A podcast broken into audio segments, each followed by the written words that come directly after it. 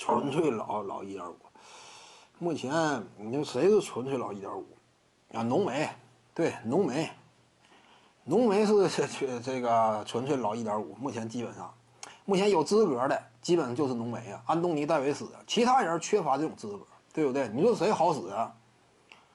浓眉吧，一点五，其他人差点。猛男呢？啊，你说猛男，就目前呢，这个某支球队啊，真说打上比赛的话，尤其考虑到现有的阵容班底，基本上你说猛男是一点五啊，都有点亏他。其实他比一点五还要更进一步，就是他是能是他有老大资格的，就是目前某支球队这个体系框架，就真说打上比赛，大量持球在手，有可能是猛男围绕他打，他是真正的战术核心了。而且本身猛男呢年纪没那么大，体格硬朗，就猛男一直都是嘛，四肢非常发达。猛男靠他支配球嘛，那这样一来呢，战术细缝胡子也会向后退退一步，因为你得就场上的实际效果去进行调整嘛。你胡子一直持球的话，这比赛没法打了，一打就输，对不对？进攻端呢，整支球队打不起来，那怎么办？就只能说让猛男持球啊。那这么一打呢？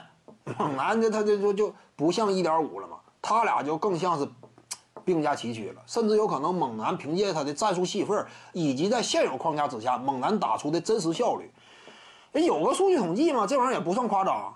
自从卡佩拉被交易离队，就是胡子和猛男呐，他俩的场上效率、正负值各方面都出现了颠倒啊，就是猛男是越发的如鱼得水，胡子这块越打越被动，这是目前现状嘛，所以有可能。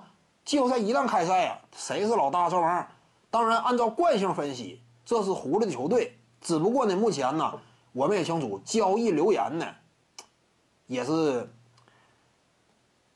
泛起吧，对不对？各路交易流言呢，流言蜚语泛起。那在这种情况之下，不一定吧。所以目前这个是有一定争议。